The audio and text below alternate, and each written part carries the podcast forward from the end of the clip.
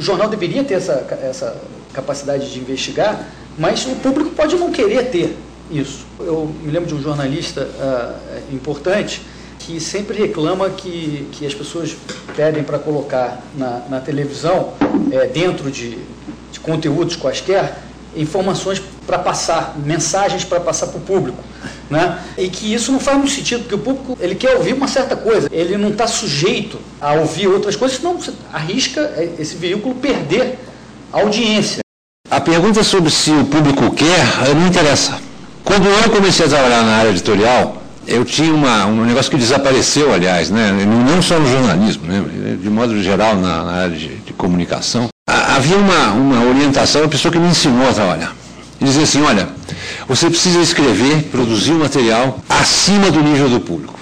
Intui lá o nível do público, pode estar errado, né? Você intui que o nível do público é aquele, a sua obrigação é escrever acima desse nível. Porque você tem a obrigação de educar o público.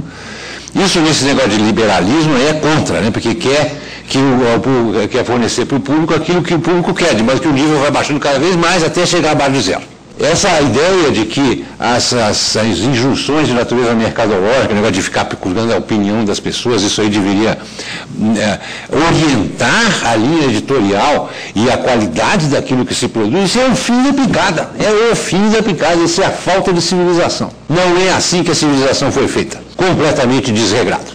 Não é assim que a humanidade é, progrediu. De fato, é impossível imaginar como é que se pode produzir informação gratuitamente. Não dá para encarar essa. Então, ou a informação é produzida por órgãos de imprensa que funcionam, que produzem essa informação como negócio, ou então a informação é produzida, como no nosso caso, né, a partir de, de é, enfim, de dinheiro que nós não, que nós recebemos como doação, ou como projetos que são financiados por fundações, não sei o que mais. A gente não vende nada. Esse modelo né, de, de empresas que produzem informação está em crise mundialmente. Existe uma oligopolização óbvia, né?